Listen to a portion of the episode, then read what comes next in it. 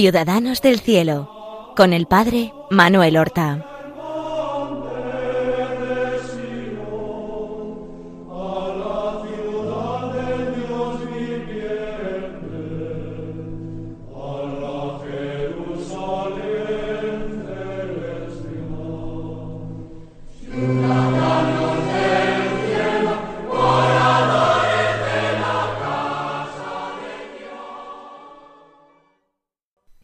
Buenos días, queridos amigos. Damos comienzo a una nueva emisión del programa Ciudadanos del Cielo. Un programa en el cual tratamos de acercarnos a las figuras más extraordinarias que hay en la historia de la Iglesia Católica, las figuras de los santos, nuestros hermanos, los verdaderos ciudadanos del cielo. Y ya llevamos dos programas dedicados a la juvenil figura del beato Carlo Acutis, que nació en el año 1991 en Londres de una manera circunstancial, porque sus padres estaban trabajando allí, pero que pasó el resto de su corta vida en Milán, que es donde eh, creció, se educó y donde también murió aunque por deseo suyo fue finalmente sepultado en Asís por su devoción a San Francisco de Asís. Falleció el día de la Virgen del Pilar, el día de la fiesta de la Hispanidad, el 12 de octubre del año 2006. Contaba sólo quince años de edad. Y venimos en estas dos pasadas semanas contando, pues propiamente anécdotas de la corta vida de Carlo.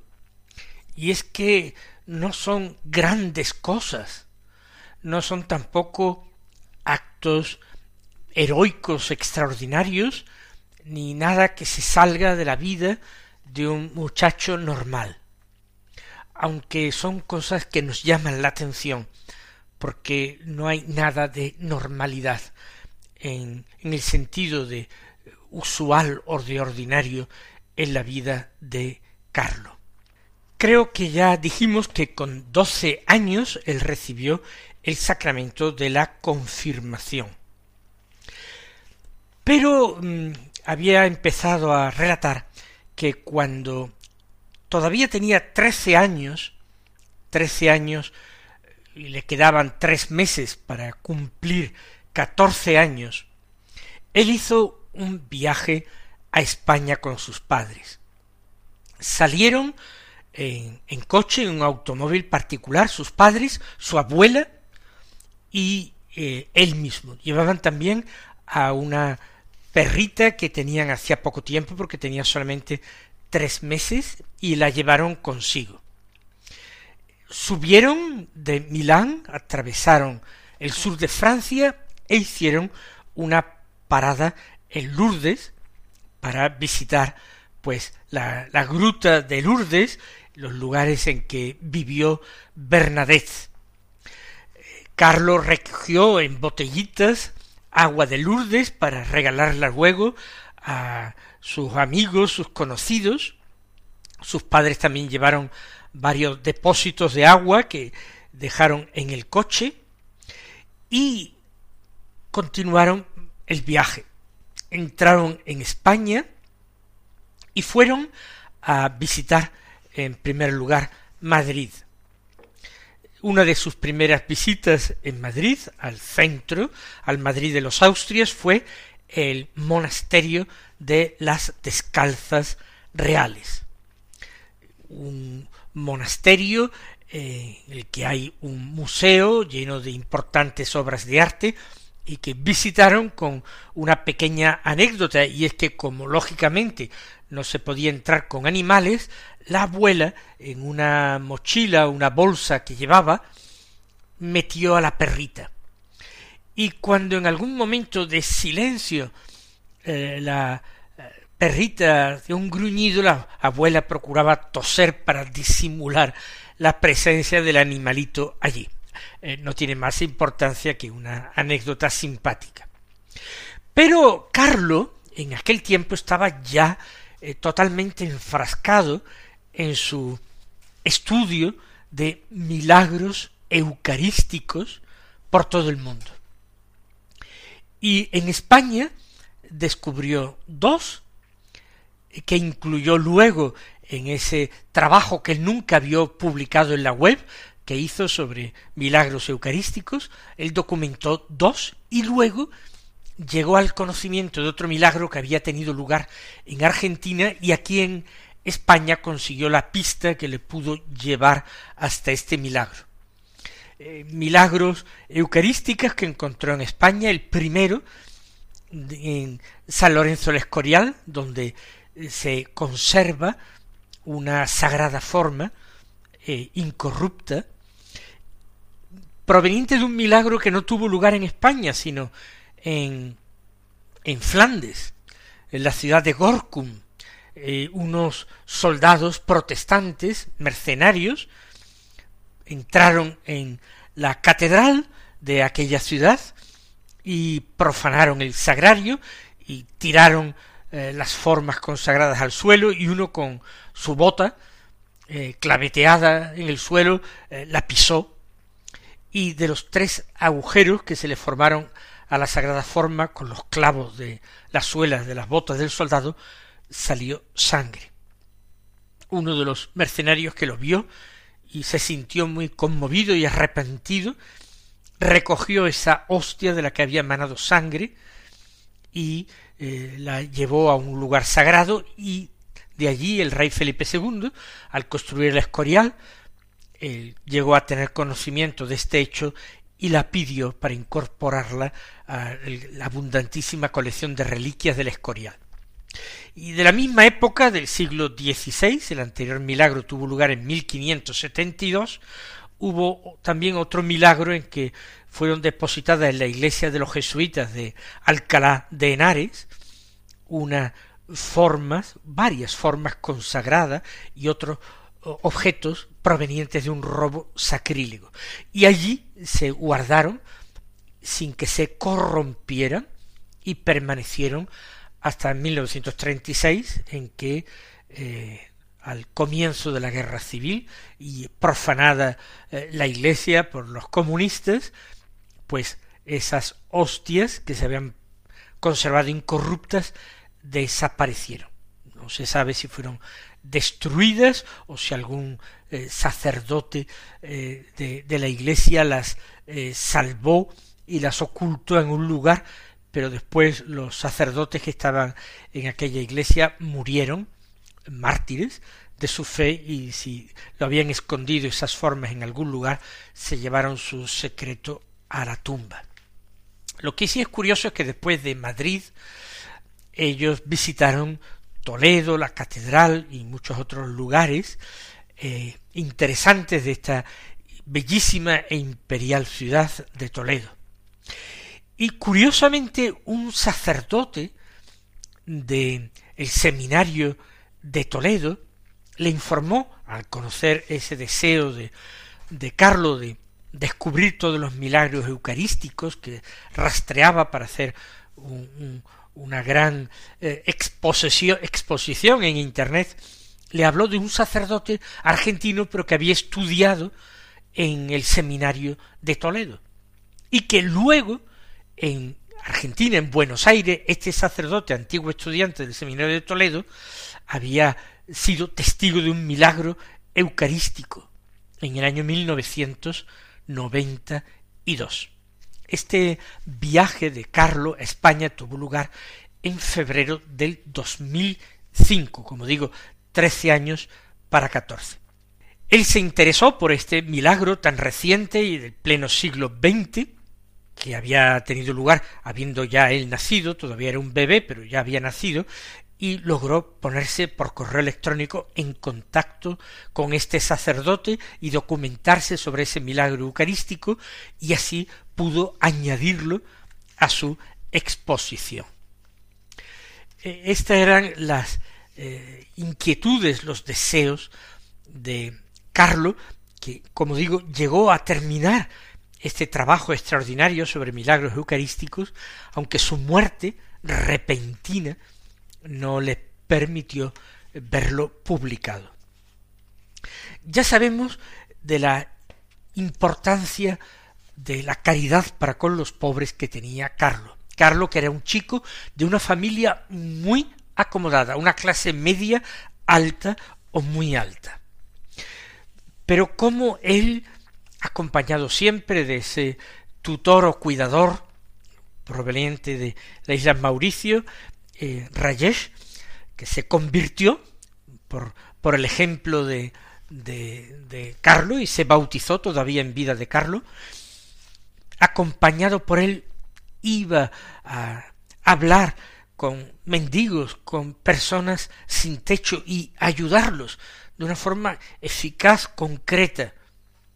Y cómo esa caridad la prestaba como el Señor recomienda en el Evangelio, sin que tu mano izquierda sepa lo que hace tu derecha. Muchos, incluso familiares, ignoraron siempre estas actividades, vamos a decir, secretas o clandestinas de Carlo.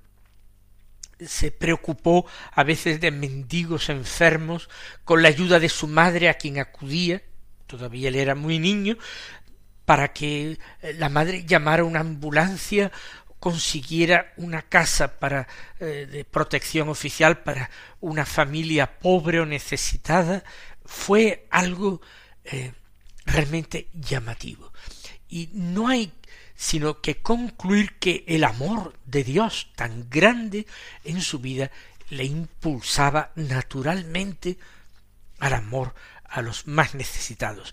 Él que tenía una vida eh, cómoda y acomodada, aunque vivía realmente como si no tuviera. Porque a él le daban eh, una pequeña paga a sus padres para que se la administrara y realmente eh, pocas y a veces ninguna cosa compraba para él ni invertía el dinero en caprichos, sino que daba a los pobres, ayudaba eh, según lo que él tenía en sus necesidades, porque no simplemente daba unas monedas a un pobre que podía ver pidiendo la puerta de una iglesia, sino que se detenía a hablar con ellos, a preguntarles por sus vidas, a preguntarles qué necesidades tenía. Precisamente hablando con uno así a la puerta de la iglesia, se enteró de una mujer, amiga o conocida de este mendigo, que se encontraba muy enferma y que prácticamente estaba abandonada en un banco del parque, eh, muriendo enferma sin que nadie la cuidara.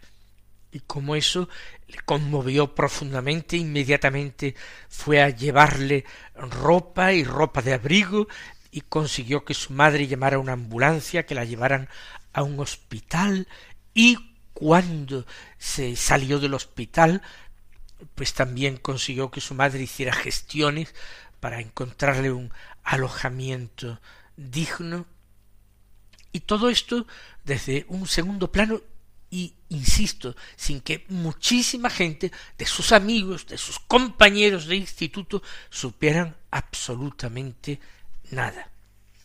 Ese corazón noble y compasivo hacía que se pusiera siempre de parte de los más débiles, también en su colegio, en su instituto, ¿eh?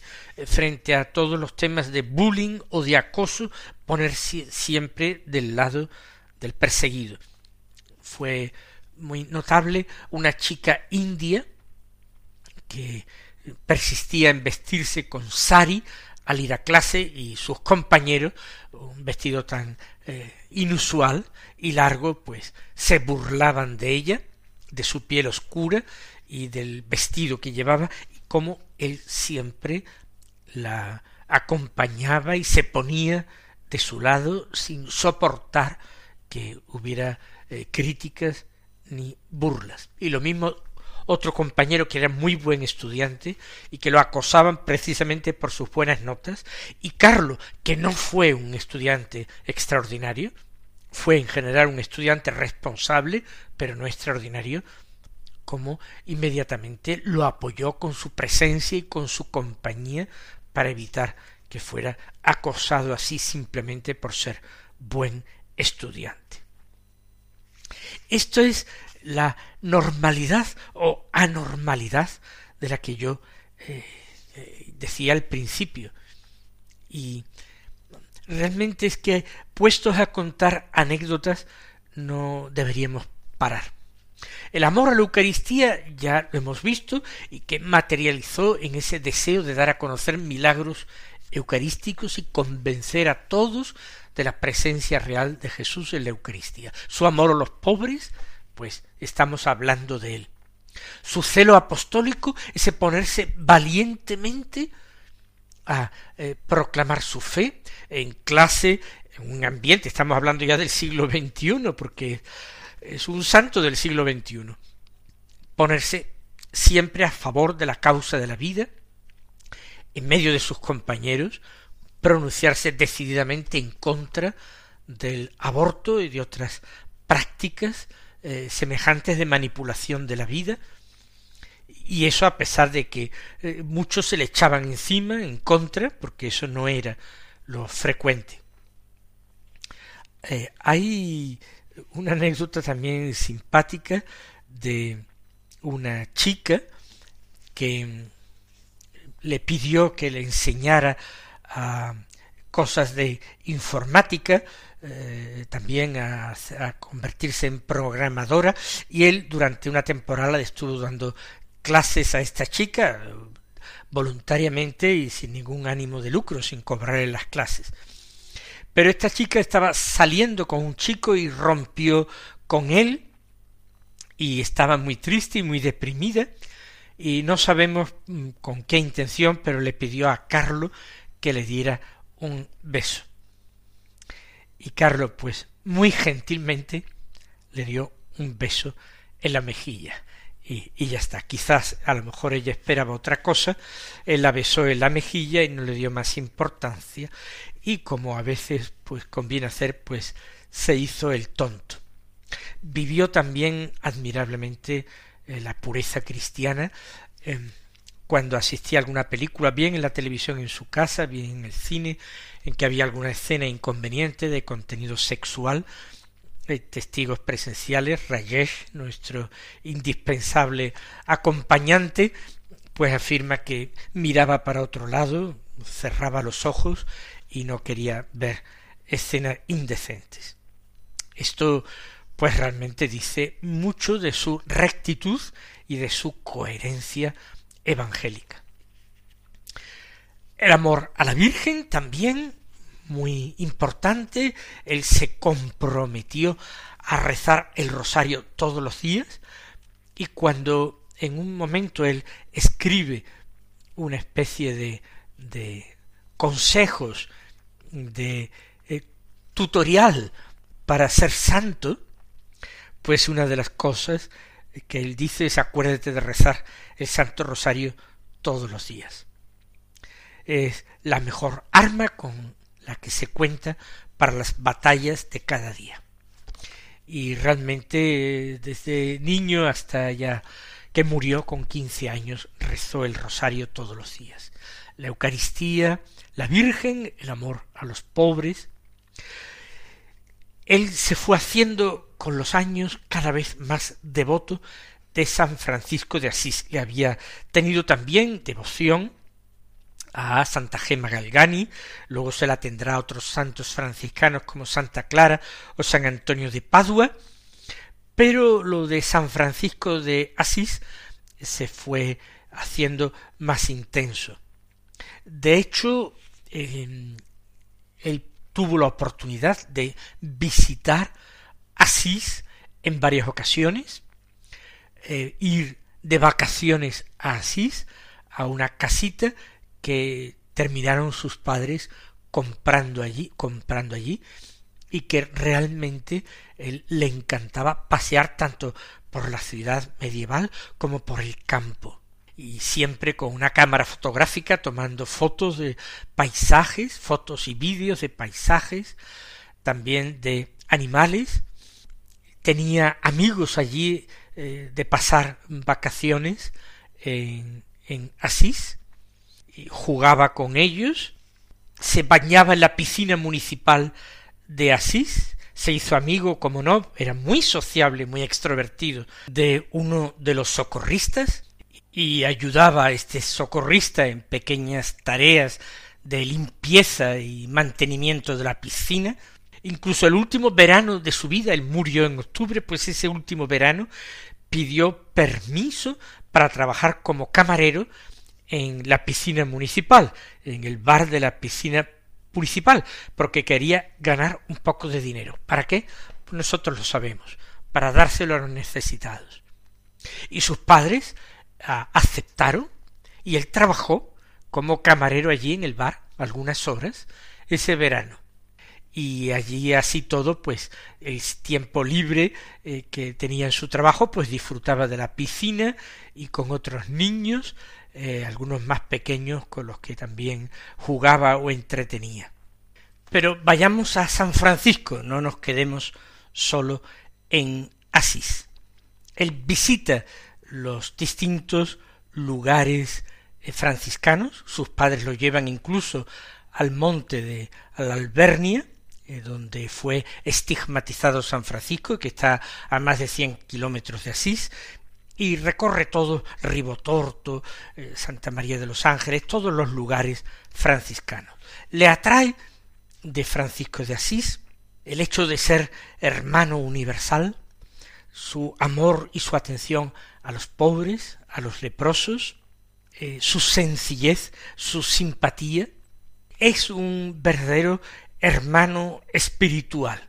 Y le rezaba a San Francisco y pedía ayuda a San Francisco para ser más humilde, vencer su propio orgullo, para vencer también a veces la gula que lo tentaba, era un poquito glotón, y pedía eh, por intercesión del santo pues esa austeridad y esa templanza y seguramente Carlo en su amor a Francisco de Asís era muy bien correspondido. También Francisco de Asís amó entrañablemente no sólo a los pobres, sino a la Eucaristía, como Carlo. Pues el próximo día continuaremos y concluiremos estas anécdotas, este relato de la corta y santa vida del beato Carlo Acutis.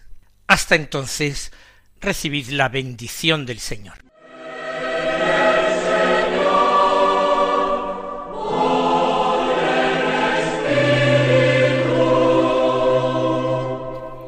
Han escuchado en Radio María Ciudadanos del Cielo con el Padre Manuel Horta.